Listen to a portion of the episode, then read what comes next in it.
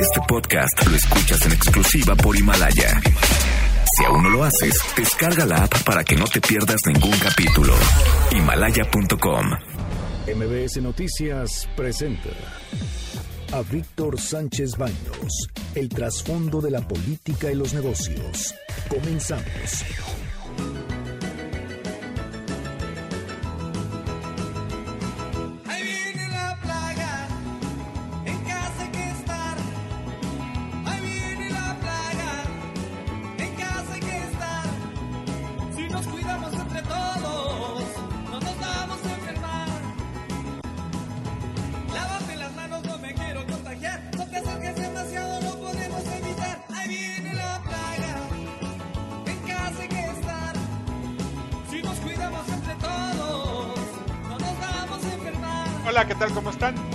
Buenas noches. Los saludo con mucho afecto.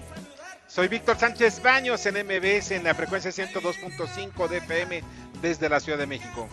Durante una hora juntos analizaremos y discutiremos los asuntos de poder, dinero y salud que leerás y escucharás mañana. Sintonízanos en vivo para que nos veas, veas por ejemplo los cambios que están ocurriendo en los mercados, en fin, cómo cerraron los mercados, las divisas, en mbsnoticias.com, repito, mbsnoticias.com. Está conmigo desde su casa Bernardo Sebastián. ¿Cómo estás Bernardo? Hola, ¿qué tal? Muy a gusto aquí en este encierro voluntario, porque todavía pues no es tan pesado supuestamente salir a la calle, pero yo como veo las cosas ya están un poquito más graves que ayer, ¿verdad? Las cosas están complicando y además muy poca gente está tomando conciencia. Todavía se estima que es entre un 30 y 40% los que se están quedando en casa. Quédate en casa, de verdad, no es broma. Ni tampoco le juegues al vivo. O sea, algunos tienen hasta... Pues voy a tocar un tema que pues, puede ser broma, pero también es cierto, tienen su segundo, su segunda casa, pues ya lo que tienen que hacer es quedarse en una de las dos o de una de las tres o las que tengan, porque de verdad el asunto se está complicando. En México estamos ahorita precisamente la tendencia alcista la más grave. Y estamos escuchando, ya es- escuchan, ya saben, ahí viene la plaga con los teen tops. Aquellos que pues son chavorrucos y aquellos que tienen más de 50, 60 y hasta 70 años, pues sí deben acordarse de esta canción. La plaga. Y definitivamente pues es para que nos pongamos de acuerdo y que veamos la trascendencia de las cosas. Quédate en casa y no se te olvide, MBS está contigo en casa. Debate. Comunícate. Comenta a Víctor Sánchez Baños en MBS. Twitter, arroba B. Sánchez Baños y arroba MBS Noticias. A veces, los pensamientos nos consuelan de las cosas y los libros de las personas. James Russell Lowell, escritor estadounidense. De verdad, si tienes un libro, acompáñate de él y vas a ver que vas a tener muchas satisfacciones. Y no lo uses nada más para do- dormir, sino también cuando tengas un espacio. Mira, hay muchos lugares donde tienes la posibilidad de estar solo, estar contigo mismo y tendrás la satisfacción de leer un libro. Es un gran compañero libro. Miren, este es viernes de mucha información. Es viernes y gracias a Dios que es viernes. Pues sí, gracias a Dios que es viernes. Gracias a Dios que es un día más de vida y que estamos, la mayoría de los que me están escuchando, la gran mayoría está sano y lo cual me da mucho gusto. Y que sigamos así, eso es importante. Obviamente el COVID acapara los titulares de las noticias. En México empiezan a saturarse los hospitales, incluso los privados. El caso por los casos de coronavirus. El Hospital Español, uno de los tradicionales de la zona de Polanco de la Ciudad de México, dio a conocer con un letrero callejero frente a sus instalaciones que ya no tiene espacio. El número de muertos en el país siguen, según algunos medios internacionales como El Mundo y de España, así como el Washington Post, consideran que efectivamente el conteo centinela está más cercano a la realidad. Ya superamos los, los mil muertos y en el número de contagiados podríamos estar hablando 10 veces más de los que, se, que dicen oficialmente. Esto no significa que pongamos en duda la cifra oficial. Ese es el dato oficial. Sin embargo, hay una serie de problemas que en varias partes del país se han registrado, donde no se registran los muertos que mueren eh, por coronavirus, a pesar que simplemente le colocan en el, en el certificado de función de que es por muerte de, de neumonía atípica o en otros Señalamos casos. que hay muchas incongruencias también en lo que se ha dicho y lo que se ha visto a forma local. Mucha gente de lo que nos ha reportado también de sus mismas familiares o gente de su propia comunidad. Entonces, sabemos que los números oficiales son unos y no es que queramos alarmar a la gente pensando que sean otros, pero siempre se ha siempre se ha tenido eso en el algoritmo, que los números oficiales puede que sean los más benevolentes, los más pasivos de todos, pero los números reales y la gente que ha estado en un hospital puede darse cuenta de eso, que no estamos diciéndolo nada más al aire o porque sea una tendencia de noticias, sino porque es una forma en la que nos despedimos, que tomen conciencia y que sean congruentes por su propia salud, quédense en su casa, cuídense y no piensen que esto es una cuestión de una teoría de la conspiración del, del nuevo orden o cosas así, sino que esto es algo real y está matando gente.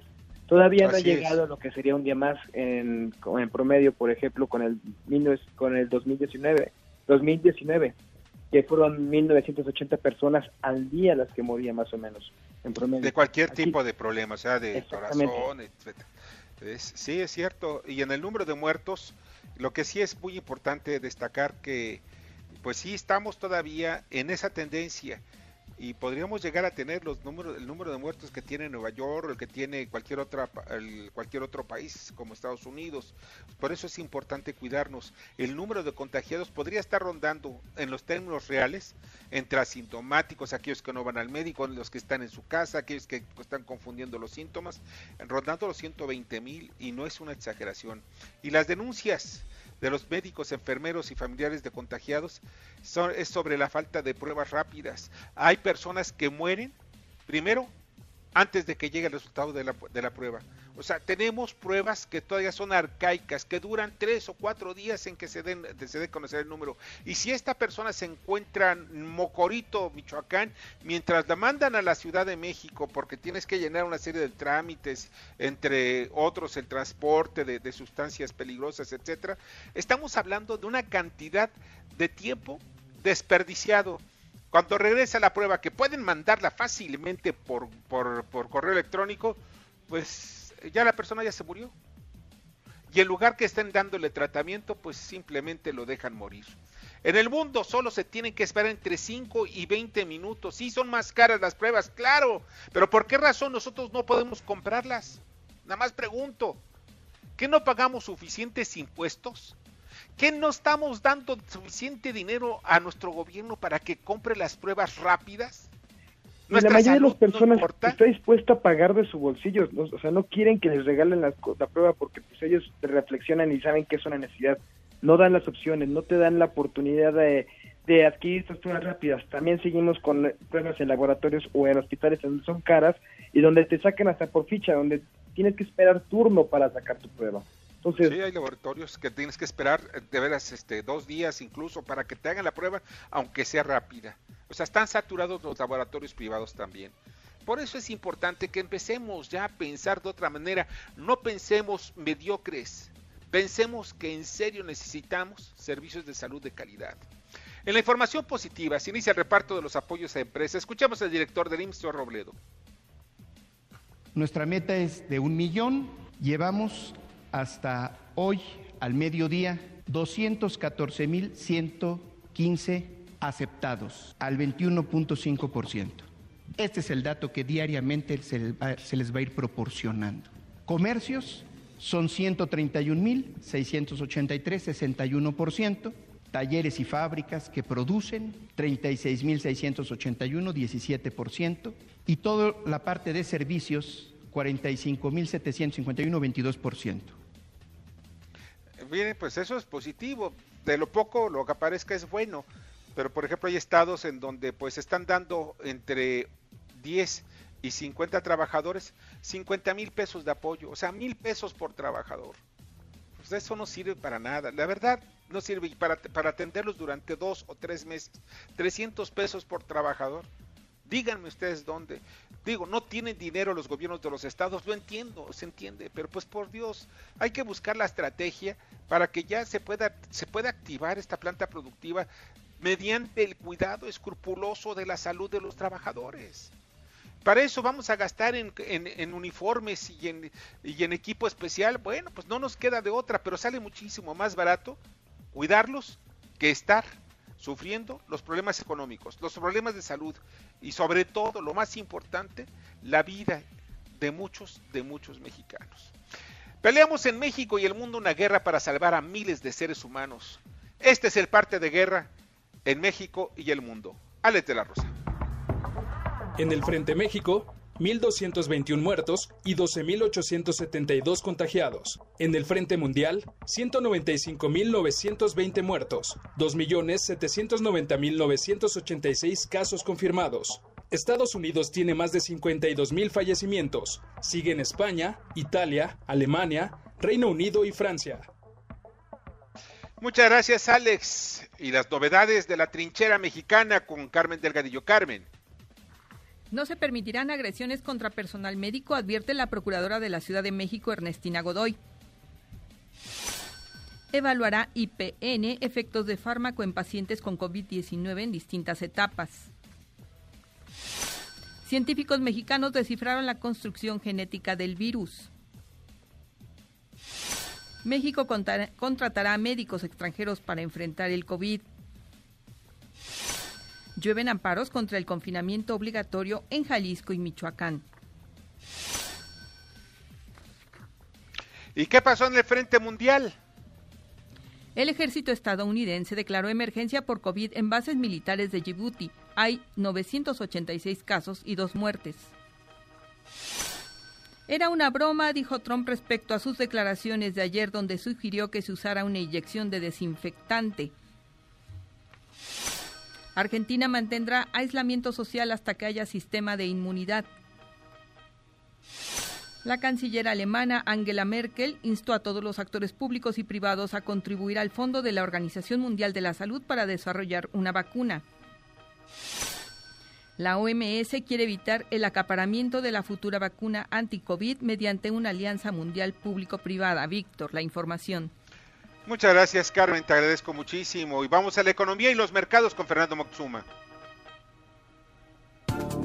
La Bolsa Mexicana de Valores ganó 1.01%. La acción ganadora fue Minería Frisco con 26.67%. La perdedora Fibra Shop con 10.13%. El Dow Jones avanzó 1.11%. La mezcla mexicana de exportación se vendió en 8.53 dólares por barril, una pérdida del 0.12%. El dólar se vendió hasta en 25.68 pesos, una ganancia de 23 centavos, y el euro en 27.35 pesos, sube 35 centavos. En Asia ya es sábado, por lo que no hay operaciones. Pues sí, muchas gracias, muchas gracias Fernando Moxuma. Y miren ustedes, el presidente eh, López Obrador y en la mañana habló sobre el tema de las aduanas. ¿Por qué? Porque se había filtrado la información de que Alberto Abed que había renunci- renunciado. Y pues habían dicho anoche que no. Y hoy en la mañana que siempre sí. Escuchamos al presidente. Y el problema de las aduanas es corrupción. Estoy satisfecho con el equipo que me apoya en materia de seguridad por su honestidad. Es fundamental para llevar a cabo un cambio, una transformación, la honestidad. Lo de aduanas es una asignatura pendiente. No hemos podido limpiar. Ricardo Oed dijo algo que es muy claro. Es muy difícil no corromperse en aduanas. Y eso sí es muy cierto. Generalmente las aduanas están corrompidas y pues es muy difícil salirse de ese ritmo. Y entre la corrupción existen otros problemas que nos va a llevar a una crisis también más grave de salud. Porque la corrupción que existe en aduanas y que no ha erradicado la cuarta transformación está provocando que se frenen una serie de envíos de medicinas, de insumos, de guantes, de pruebas rápidas, de máscaras, para médicos del sector privado y de los gobiernos de los estados, para los hospitales privados y gobiernos de los estados, e incluso algunos municipios. Yo tengo en mis manos, y esto que, que lo, recalco, tengo en manos un oficio de Hacienda en donde a través del SAT se va a concentrar absolutamente todo lo relacionado a los insumos y se va a, va a pedir el visto bueno de la COFEPRIS. Miren ustedes, ya la COFEPRIS con el asunto de los medicamentos el año pasado, que fue un caos que le provocó un daño terrible al presidente de la República, a la cuarta transformación por el burocratismo y tortuguismo, porque no entregan a tiempo sus dictámenes, no sé si porque no tienen el suficiente personal o si lo corrieron, pero una cosa sí es muy clara, que está siendo hoy un obstáculo terrible, infranqueable, para que puedan lograrse que las autorizaciones se den lo más pronto posible, para que lleguen esos insumos a médicos y estos médicos del sector público o privado puedan recetarlos o entregarlos también a sus pacientes que están enfermos del COVID. Todo lo quiere concentrar, o sea, es tal el, el el- control y el acaparamiento que quiere el gobierno de todo. No quiere que no se muera la hoja de, una, de un árbol, la hoja de una, de, de- de- de una plantita, la más pequeña, si no es por la decisión del gobierno. En este momento el, gobierno debería de empezar a entregar todos estos insumos de la manera más pronta y no dejarse de la COFEPRIS porque se lo está dejando también, entonces que ahí se genera corrupción. Si en aduana se genera corrupción, en COFEPRIS que también se va a generar corrupción porque ellos son los que dan el visto bueno. Con una firma entra o sale lo que quieran del país, entra y se produce lo que ellos, ellos necesitan en el país. Entonces, yo creo que está permitiendo también en ese aspecto que se genere corrupción en COFEPRIS y que también se haga esto aún más carente para los que nos necesitamos, que son todos los mexicanos. En todos los niveles se va a necesitar. Eso no pensamos que es para chaeros o pifís, es para todos. Exactamente, es para todos. O sea, un enfermo no distingue entre pobres o ricos, entre liberales y conservadores, entre fifís y chairos, entre lo que es todavía peor, entre neoliberales y los liberales, que según dicen son los de la cuarta transformación. De verdad no, no distingue. Vamos siendo muy claros, por favor. Es un virus que ataca por igual a todos. Entonces, por, no utilicen la ideología para tratar de mejorar sus posiciones políticos o electorales. No olvidémonos de las elecciones, es más, la maldición de nuestro país ha sido siempre los procesos electorales. ¿Por qué? Porque es cuando la clase política está, pero como, como presas ahí, como No, llenas para luchando tratar por de agarrar. con una parte del pastel político, con quedarse con una parte de la aceptación y de la, de la popularidad, de ser los niños del pastel. Eso ya está desafortunadamente muy visto en ellos y creo que a todos nos molesta que quieran sacar taja de esto, que quieran verse y jalar para su molino de toda la gente que necesita y generar así esa necesidad de decir yo los tengo y quieren tener esto pues vengan conmigo desafortunadamente México siempre ha sido así por eso estamos como estamos Sí, mira, por eso estamos como estamos y podemos estar peor todavía. Ese es el problema. Ha habido gente, ha habido presidentes que por su afán de- y de, de mantenerse en el poder, de mantener sus camarillas, a alguien que les escude las espaldas cuando se vayan, pues simplemente han logrado eso, que las cosas se compliquen más para los mexicanos. Me, me da mucha pena, de verdad, me da mucha pena lo que está pasando en México. ¿Por qué? Porque por el burocratismo por la manera en cómo tratan de controlar todo desde el gobierno, lo único que hacen es que el tiempo se vaya comiendo la vida de muchos mexicanos. Y no se vale, no se vale. Sobre todo se afecta a los más pobres, a aquellos que dicen que están protegiendo. Los más pobres no están en un hospital de paga. Los más pobres no están tampoco recibiendo en muchos hospitales el trato que se merecen.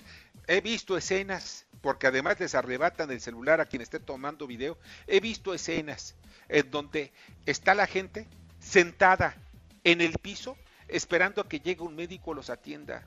Sé de casos en donde eso de su sana distancia y este WhatsApp que se, que se, que se dio, se está solicitando información constante para ver cómo están desarrollándose las enfermedad, la enfermedad o el COVID en determinadas personas y están solicitando y esperan horas a que les den la información. Esperan días a que llegue un médico a su casa. El problema es que muchas veces el médico no llega. La, la situación es de verdaderamente grave y no estoy exagerando, ni tampoco estoy tratando de, de, de- de- buscar que, que- que- que todo está mal lo que hace el gobierno. Creo que están haciendo los médicos, están haciendo su esfuerzo. Son muy pocos médicos, faltan médicos. Pero, ¿qué podemos hacer si no, si no encontramos algo que pueda hacer entender a la clase política que el dinero que pagamos de impuestos, que pagan pobres y ricos, porque hasta aquel que va a comprar un chicle a la tiendita paga IVA, aunque no se den cuenta, ¿saben algo? Ese dinero debe estar destinado para el pueblo, para la gente, para su salud. y para su bienestar. En fin. Vamos al comentario de Mario Di Constancio, es titular de la Conducef. Y después vamos un corte. Después del corte vamos a estar platicando con Luis Mondragón sobre qué es lo que se, cómo se hacen los ventiladores y en dónde se podrán hacer. La reflexión de Mario Di Costanzo, ex titular de la Conducef, con Víctor Sánchez Baños en MBS. El día de hoy quiero referirme a este decreto de austeridad que recientemente ha publicado el presidente de la República y en el que básicamente ordena tres o cuatro acciones fundamentales y que tienen un alto impacto en el sector público. El primero es que, pues si bien establece que no, que ningún trabajador será despedido, sí eh, incluye pues una reducción del sueldo de hasta 25% a lo que él llama mandos superiores y establece que un mando superior va desde el director al presidente. Esto, pues, además de ser inconstitucional o de ir en contra de la ley federal del trabajo, pues eh, representa un eh, castigo, yo te diré un atentado contra los servidores públicos. ¿Por qué? Pues porque estos servidores públicos ya han sido objeto de reducciones en su salario, recordaremos el año pasado, de pérdida de muchas de sus prestaciones, pero todavía peor es el siguiente punto del decreto que establece eh, una reducción del 75% en los gastos de operación de prácticamente todas las entidades, con excepción eh, de aquellas que tienen que ver con eh, sus programas. Ya sabemos, jóvenes construyendo el futuro, la construcción de la refinería, etcétera, etcétera. Pero aquí pagan justos por pecadores, porque, por ejemplo, hay entidades y dependencias cuyo gasto de operación pues se considera ineludible, yo te diría. La Comisión Nacional del Agua, LICONSA, la UNAM, el IPN, la UAM. De esta manera, eh, este decreto pues va en contra de toda lógica y de contra toda lógica económica. Ha amenazado incluso con convertirlo en una ley, en una iniciativa que le otorgaría una discrecionalidad absoluta en el manejo de los recursos presupuestarios para 2020, abrogaría las funciones de la Cámara de Diputados y yo te diría que generaría una discrecionalidad más grande que en las épocas del rescate bancario. Esperemos que esta iniciativa de ley se pueda detener, pues si no en la Cámara de Diputados, porque ahí Morena tiene mayoría, sí en el Senado de la República, en donde afortunadamente hoy todavía no son mayoría. Escuchas a Víctor Sánchez Baños. Vamos a una pausa y continuamos. Víctor Sánchez Baños en MBS Noticias. Continuamos. Muchas gracias, muchas, muchas gracias que continúan con nosotros en MBS. Y vamos a las 10 antes de las 10 con Carmen Delgadillo. Carmen, adelante.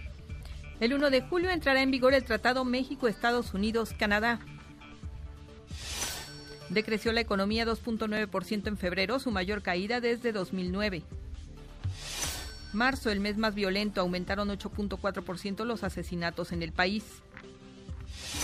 Hacienda quita subsidio del IEPS a gasolinas, se encarecerán.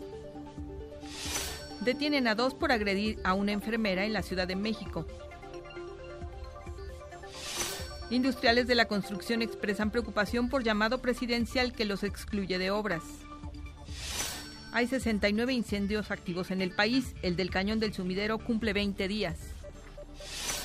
Empresarios y gobernadores de Coahuila, Nuevo León, Tamaulipas, Durango y Michoacán pactan alianza para el trabajo y recuperación económica del noreste.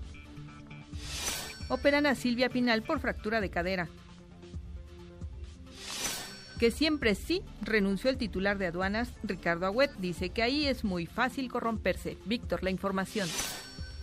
Muchas gracias, Carmen. Te agradezco muchísimo. Y pues sí, reitero, es muy fácil corromperse en aduanas y por eso él dice, mejor me voy.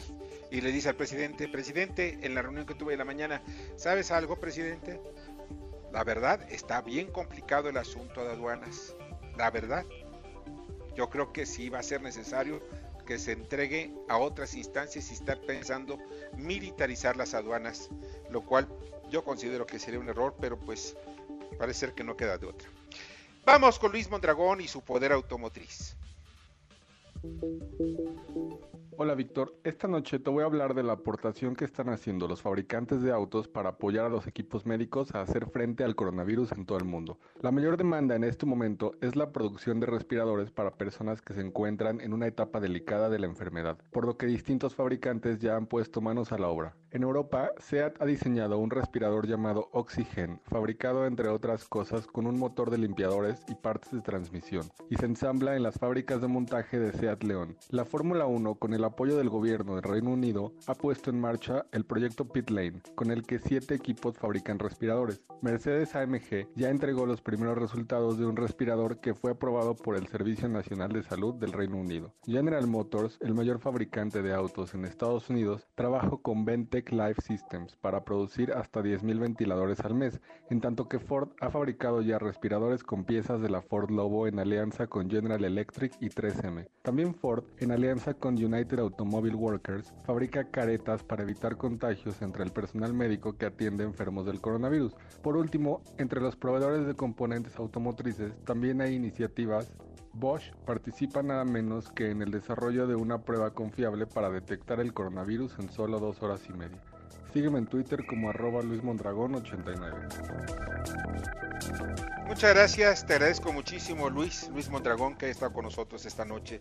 Y ahí está una de las estrategias que son importantes, es utilizar la instalación, más bien toda la capacidad instalada que se tiene en el país, en la industria automotriz, así como otra, la industria maquiladora, pues para producir ventiladores para México. Se puede, nada más que se necesitan decisiones ejecutivas desde el Ejecutivo Federal y desde la Secretaría de Economía. Pero pues, en fin, ojalá y se lo informen. Por favor, infórmenselo a la secretaria para que ella sepa y sepa a quién ordenarle que se hagan las cosas. Vamos a un corte y al regreso vamos a platicar, vamos a escuchar a Esther Aduna sobre la comunicación del futuro y esas aplicaciones para las reuniones virtuales y con la ya muy querida, sonada y sobre todo pues eh, escuchada radionovela El sexenio de lágrimas. Escuchas a Víctor Sánchez Baños. Vamos a una pausa y continuamos. Víctor Sánchez Baños en MBS Noticias. Continuamos. Muchas gracias que continúen con nosotros y miren, quiero hacer pedir un gran favor a nombre de, los trabajadores de MBS que nos hagan favor de pues acudir a una institución para que puedan donar ustedes sangre. Una compañera de nosotros tiene un problema, un problema de salud y urge precisamente donadores de sangre. Eh, es el fundamental, entre otros detalles, eh, que se comuniquen a los teléfonos, también pueden comunicarse los teléfonos en cabina y nosotros podemos canalizarlos y darles todos los datos que se necesitan para que ustedes puedan donar sangre, sangre para nuestra compañera. Eh, en unos segundos más vamos a darles los números telefónicos para que ustedes estén, eh, eh, pues conozcan más bien todos los datos de, de, dónde tienen que dar, es poder donar sangre. Reitero, es un caso que pues nosotros como, como compañeros siempre queremos buscar la manera de lograrlo.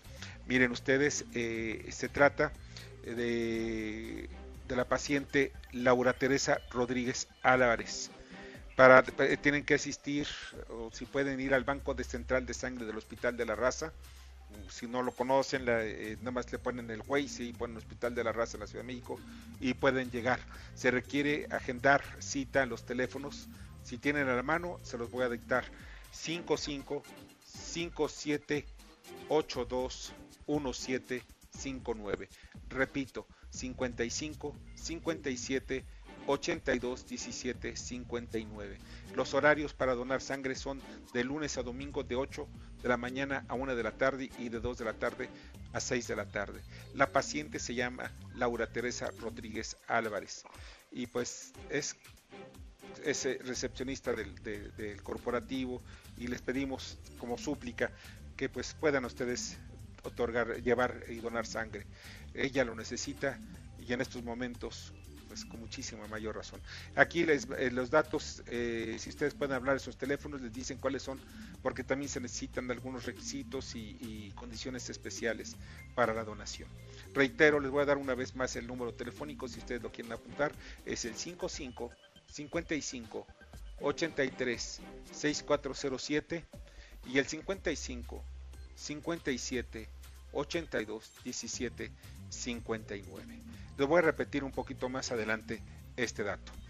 Y vamos, vamos precisamente a esa muy gustada sección que se llama y la radionovela de Leo Augusto, Kimberly Zafra y Daniel Guerra, El sexenio de lágrimas. ¿Qué pasó? ¿Cómo estás, Leo? ¿Qué dices? Buenas, noches, Víctor, auditorio. ¿Cómo están? Muy bien, gracias. ¿Y cómo están ustedes, Kimberly? Muy bien, Víctor, con el gusto en estar con ustedes una vez más. Igualmente, muchas gracias. Mi querido Dani, ¿Qué tal? Buenas noches, mi Víctor. querido Dani Guerra. Auditorio, muchas gracias. Oye, pues cada día están dando más de qué hablar, ¿verdad? Yo hace muchos años, yo que tengo cubriendo las distintas eh, informaciones, era difícil encontrar algo chusco, algo que fuera contradictorio. Había un presidente, cuando yo empezaba hace muchos años, que de- decían que eh, las frases más inverosímiles eran, se las adjudicaban a él, pero pues hoy parece que pues no solamente es para un presidente, sino es para todo un gabinete, para todo, todo, todo, todos los políticos, ¿verdad? Como que la ya no clase política sabemos si hablan en serio o nos están este, tomando el pelo. Y que Los mejores guionistas poco, que ¿eh? pueda haber son ellos. Sí, ¿verdad?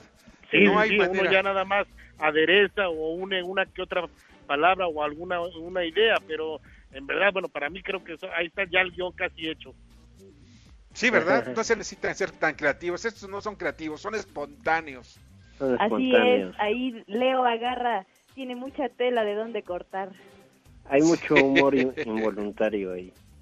Hoy, ¿qué nos van a platicar? ¿Qué, ¿Cuál es el tema? ¿Cuál es el capítulo de hoy de esta gustada radionovela? Pues eh, eh, llamar a, a- a la- a los vecinos ahí de la Terrícola Oriental a que ya se tomen la fase 3 en serio. Sí, ¿verdad? Sí. Ya lo Pues vamos a nada más el conciertazo que voy a dar, mi Víctor. Ah, sí, no me digas. ¿En Claro ¿Dónde lo vas a dar? ¿Allí en la, en la- Sí. Sí, es que aquí en mi terrícola oriental como que no se toman en serio, ¿eh? Pues No, es que gente- las lestos, güey. Piensan que es de mentiras, que es parte de la teoría de la conspiración. ¿Quién sabe qué han de estar pensando? O simplemente es. que les vale. Pues yo creo que sí, Víctor, ¿eh? porque yo he visto muchos aquí, mira, bien abrazadotes, vendiendo ahí en el tianguis, han de pensar que son de hierro. Sí, fíjate que sí. Yo lo he visto también. Estaba viendo hace poco un, un negocio que no tiene nada de estratégico, pero nada. Es que se dedica a la venta de artículos de, de artículos electrodomésticos y esas cosas. Estaba abierto de par en par y nadie le decía nada. Y yo tapado y con máscara y en mi coche no me bajaba, por en fin, nada. Así están las cosas. Pero pues vamos a ver la ciudad. la chorcha y ese vale vale cosas, ¿no? Pero en fin, pues vamos a escuchar la, eh, vamos a escuchar esa radionovela, este capítulo que estábamos esperando desde hace ocho días y precisamente ahora lo tenemos, que no lo van a encontrar ni en Netflix, no lo van a encontrar en otra parte más que en MBS y en Himalaya.com. Mm. Vamos.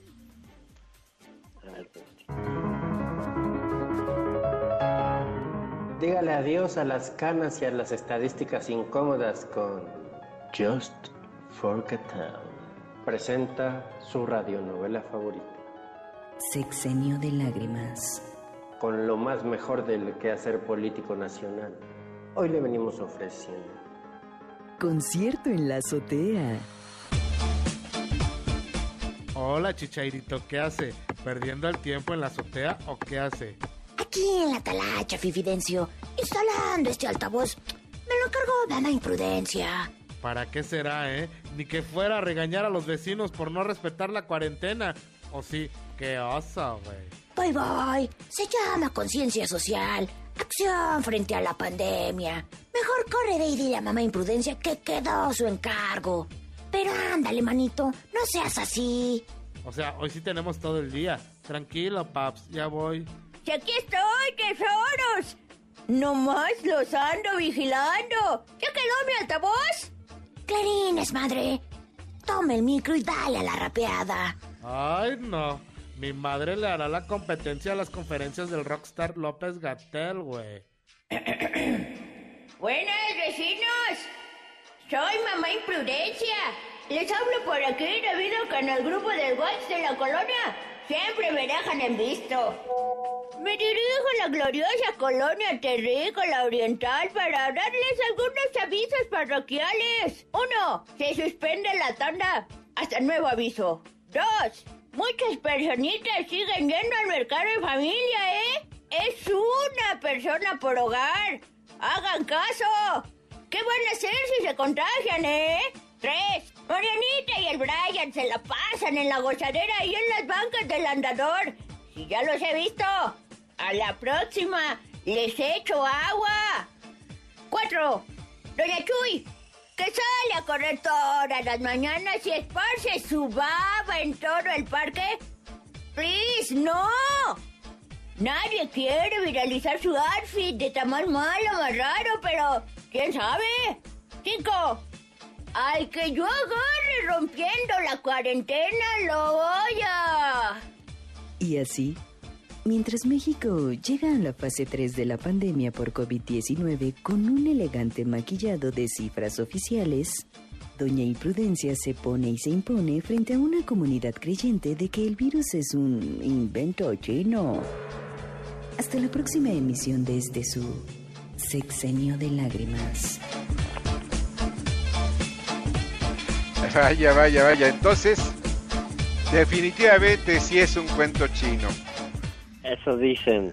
Eso dicen. Oye, pues te digo, lo estábamos platicando de que los políticos dan de qué hablar y mira, precisamente el gobernador de Jalisco a través de Facebook, aunque tiene razón lo que dijo, ¿no? Pero de todos modos, pues ya se cambiaron los tiempos. Antes era difícil que dijera lo que dijo Enrique Alfaro, pero se los voy a decir porque yo no lo dije. Lo escribió, lo escribió en Facebook y dice es porque están dice que todos los esfuerzos por combatir eh, el COVID-19 en Jalisco pues son intensos y ya es por los que están sufriendo, por los que están los que nos están cuidando, es por la gente consciente que cumple con su responsabilidad y también por los pendejos que siguen sin entender.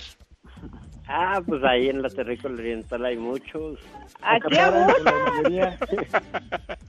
No, no, y hay unos abusados como Doña Imprudencia que dice que la, la tanda se suspende. Oye, yo le compré un número a Doña Imprudencia, ya andaba por ahí, Doña Imprudencia, ¿dónde está mi no número? te preocupes, Víctor, yo aquí te tengo guardadito tu dinero. Seguro. Te lo cuido, claro que sí, mira, que en estos tiempos lo más importante es hacerse famoso que cuidar el bienestar. Desde Ojalá casa, ya me imagino. réditos, mamá. ¿Va a haber réditos? Pues es lo que dice, a todo el mundo le estaba diciendo que iba con intereses, güey. No, No no, no, mijito, te cállese, que estoy viendo por nosotros, si no, ¿quién? Sí, ¿verdad? Bernardo, también, ¿cuántos números compraste, Bernardo? Yo compré dos, pero ya era para que lo hicieran caja de ahorro porque sé que tienen toda la colonia ahí. sí, ¿verdad? Nomás te digo que sale mejor que comprar un barril de petróleo, güey. No, para el, para el avión presidencial. Exactamente, ¿ve? Ese tema sale mejor que toquen, cachito. por favor. Ahorita no Ah, estamos hablando del avión, no les digo que a todo le quieren sacar. Definitivamente, yo me la podría pasar platicando con ustedes toda la noche porque son re divertidos. Muchas gracias, de verdad les agradezco muchísimo. Leo Augusto, muchas gracias. Muchas gracias, Víctor. Kimberly Zafra, te agradezco muchísimo. Con mucho gusto, Víctor. Mi querido Dani Guerra, como siempre, Gracias. mi agradecimiento. Pásala Gracias, muy bien. gracias. Gracias. Pásala muy bien, muchas gracias. Y a Y- quedarnos en casa. Acierto, a quedarse en casa. ¿eh? Y ustedes tampoco salgan, ¿eh? ni siquiera para su tocada allá en la terrícola orienta- oriental. Vamos, vamos con... Guardaditos. Guardaditos es mejor. Vamos con James Salazar, analista económico y bursátil. Adelante. James Salazar, analista económico y financiero, con Víctor Sánchez Baños en MBS. Concluimos una semana en la que el protagonista sin duda fue el precio internacional del petróleo. Ya hacia el final, en estos últimos días, estuvo mucho más, más tranquilo el mercado. Vimos ahí un rebote ya en, la referencia WTI hacia los 17 dólares por barril, lo cual es una buena noticia para, pues bueno, sobre todo para economías como la nuestra, en la que dependemos sobre todo los ingresos del sector público de los de las ganancias del petróleo. Lo que vimos en a nivel global es que pues por momentos los mercados financieros pues vuelven a mostrar síntomas de como de cansancio. La verdad es que estos últimos días han sido en términos generales más sesgados hacia el sentido negativo. Además, lo que vimos en, en esta última jornada es que aumentó la, un poco la tensión entre Estados Unidos y China, después de que varios estados eh, de la Unión Americana quieren demandar a China para que pague las pérdidas originadas por el COVID-19. Y la respuesta de China fue pues, que pues, este tipo de cosas no son totalmente impredecibles y que ellos nunca cobraron a Estados Unidos cuando surgió en 2009 la, la pandemia de la H1, de la influenza H1N1. Y además el, el presidente Trump volvió a ser tema en los mercados. Hubo una serie de declaraciones desafortunadas, pero en específico con, con impacto para los mercados financieros, al decir que pues, muy probablemente las medidas de distanciamiento social puedan durar hasta hasta verano, ¿no? Y lo que vimos en localmente es que el, peso pues, volvió, el peso mexicano, el tipo de cambio volvió a presionarse. Por el momento rompió los 25, ya nos habíamos acostumbrado varias semanas a, a no no ver no haber visto otra vez esos niveles. Y hoy en específico, además de todo esto que les comento, influyó el tema de Brasil. Hay una tensión política interesante y, y, y fuerte en Brasil y esto terminó afectando eh, a la mayoría de los activos de la región. Por eso es que vimos al tipo de cambio presionarse por momentos por arriba de los 25. Generalmente este tipo de efectos son muy temporales y en, uno o dos días terminan desapareciendo. Y en el caso de la bolsa, pues volvió a ganar una jornada positiva, en línea con sus pares estadounidenses y en espera de, esta temporada de reportes corporativos, que en sentido estricto en México no han salido tan malos. Son reportes del primer trimestre y han salido en general por arriba de lo esperado. Hasta aquí lo acontecido en los mercados. Escuchas a Víctor Sánchez Baños. Vamos a una pausa y continuamos. Víctor Sánchez Baños en MBS Noticias. Continuamos. Muchas, muchas, muchas gracias que continúen con nosotros en MBS esta noche, una noche de viernes, que en cualquier otra semana antes del coronavirus, muchos estarían en la fiesta o a punto de llegar a la fiesta, estarían muchas muchachas arreglándose y otros cuates también. Pero pues hoy hay que quedarse en casa y nosotros en MBS te acompañamos.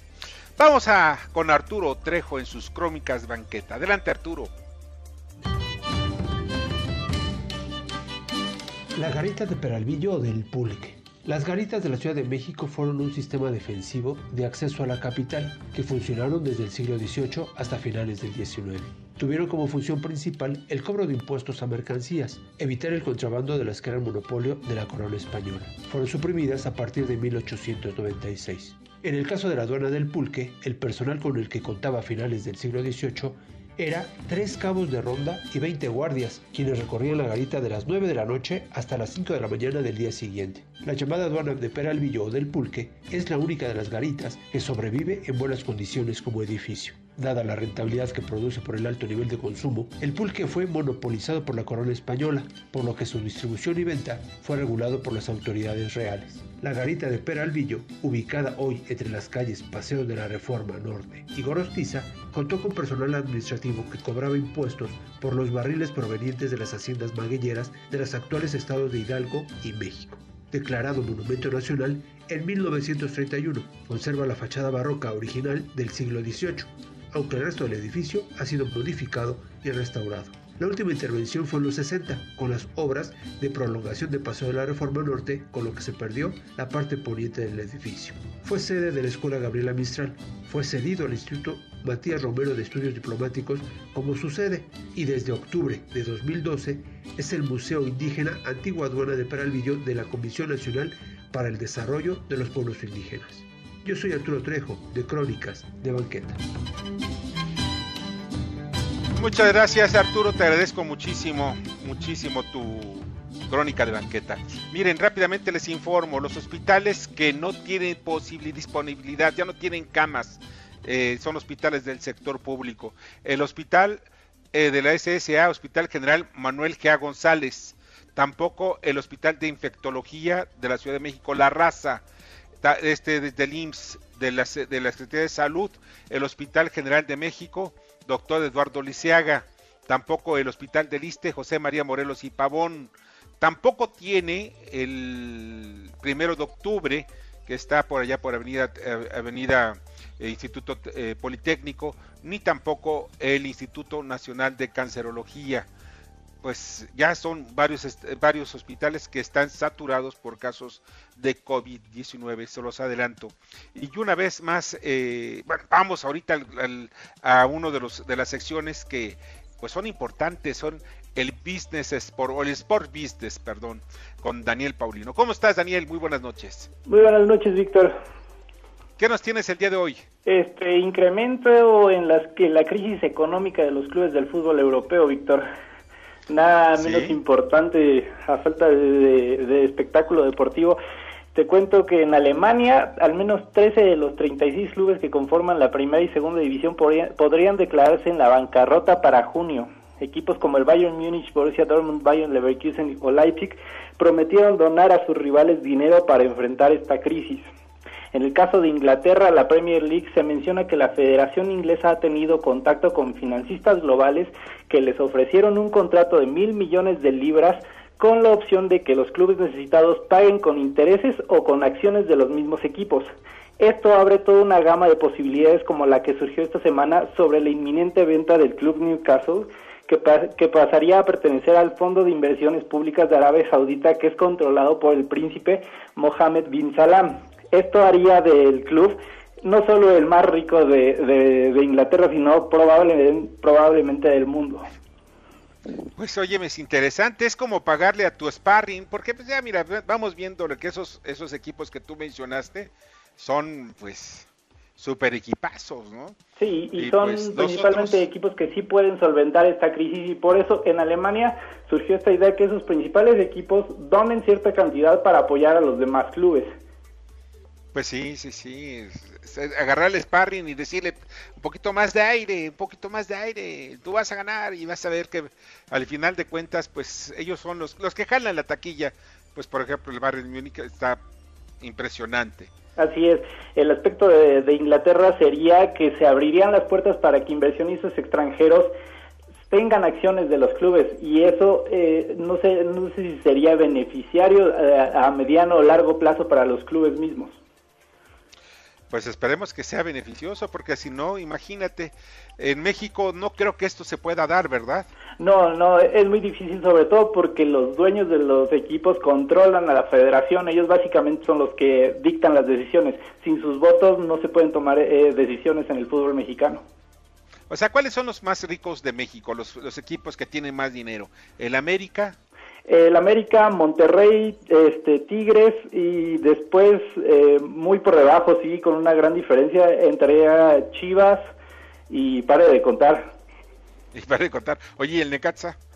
Difícilmente tenemos una un una presupuesto limitado, pero sabemos trabajar desde otros aspectos, Víctor, para competir.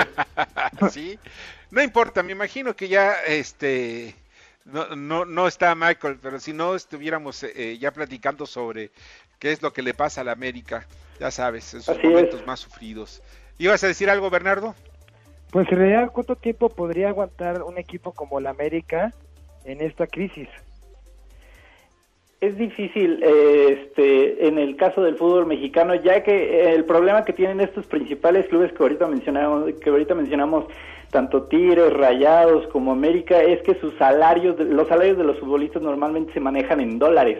Ese es la- el, gran beneficio que tienen los demás clubes que no tienen esos presupuestos como los, los de los equipos mencionados. Entonces sí, a mediano plazo sí les afectaría bastante. Bueno, pues vamos a ver, es un gran negocio que da también de comer, no nada más a los jugadores que ganan muy bien, sino también a todo el mercado que está alrededor. Oye, Daniel, pues te agradezco muchísimo que hayas estado con nosotros esta noche. A ti, Víctor, muchas gracias. Buenas noches. Pásala muy bien, muchas gracias. Y vamos a las columnas político-financieras que leerán, y escucha, eh, leerán el día de mañana en los periódicos diarios de la Ciudad de México. Ubaldo Díaz. Mañana, el diario La Razón, que publica los bazucazos, hablamos de ese cambio de leyes en lo que se refiere al gasto público. El presidente quiere obtener que el gasto lo maneje directamente a él y en una forma dudosa porque está, el gasto normalmente lo aprueba la Cámara de Diputados, pero él quiere una modificación de la ley para que le den una amplitud de manejo. Ricardo Monreal fue al Palacio Nacional, habló con el presidente y está dispuesto a que la próxima semana, el jueves, haya la sesión para cambiar las leyes. Este asunto es grave porque dar todo el dinero a un solo hombre da de qué pensar. Un abrazo, Víctor. Muchas gracias, Ubaldo. Y mañana publico en el Heraldo de México mi columna Estado por Estado, en donde hablo sobre la crisis que está pasando, la angustia que pasan los municipios al ver que poco a poco y muy rápido está acercándose la fase 4 de la lucha contra el COVID-19. Está destapando las carencias de muchos municipios y estados esta enfermedad. Y pues hay un, por ejemplo, hay un municipio, San, Pablo, San Pedro Garza García, donde su alcalde Miguel Traviño, pues decretó ya la fase 4 y pues esto nos lleva también a que el gobernador Jaime Rodríguez endurezca las medidas contra el coronavirus, porque dice que prefiero a la gente enojada, porque hay mucha gente que está enojándose, a que después puedan morirse. Y platico también sobre los piratas que están atacando eh, a muchos barcos y a muchas embarcaciones en el Golfo de México, principalmente los que surten de comida a pues a muchos eh, muchas plataformas en donde también se está generando un gran número de enfermos de COVID. Estos llegan a Playa del Carmen, a Ciudad del Carmen y en Ciudad del Carmen directitos al hospital, pero la gente está muy preocupada también allá. Entonces, las cosas están cada día pues más duras allá también en Campeche. Y mire, pues vamos a la nota positiva. Adelante. MBS Noticias contigo en casa tiene para ti notas positivas. Expertos de distintos campos, coordinados por el Consejo Ciudadano de Innovación, unieron esfuerzos para desarrollar un ventilador mecánico para pacientes con COVID-19 de manera ininterrumpida hasta por dos meses. El equipo está hecho con tecnología 100% guanajuatense y se espera lanzar al mercado el próximo mes. MBS Noticias, contigo en casa, trajo para ti notas positivas. Sí, pues para dejar un poquito más tranquilos a todos porque pues ha sido una semana mucho muy difícil. Ya nos vamos. Les agradezco mucho que hayan estado con nosotros, muchísimo a todo el equipo que colabora diariamente eh, en este programa, en este noticiero y todo el equipo también de MBS Noticias. Eh, muchas gracias, eh, Jorge Romero, te agradezco muchísimo. También en la información, a Carmen Delgadillo, en la asistencia de redacción, Fernando Moxuma, en la co-conducción, Bernardo Sebastián, muchas gracias, y también a Carmen Delgadillo. muchas gracias, Bernardo. Buenas noches. Y en los controles, Héctor Zavala. Yo soy Víctor Sánchez Baños, deseo que pasen una noche extraordinaria y que estén tranquilos. Y para eso les voy a dejar este comentario de una chica que pues ya lleva muchos días de encierro y lo dejó en TikTok. Buenas noches. Mañana me toca sacar la basura. ¡Ay, Diosito santo, qué emoción! No sé qué ponerme, ¿qué me voy a poner? MBS Noticias presentó a Víctor Sánchez Baños, el trasfondo de la política y los negocios. Este podcast lo escuchas en exclusiva por Himalaya. Si aún no lo haces, descarga la app para que no te pierdas ningún capítulo. Himalaya.com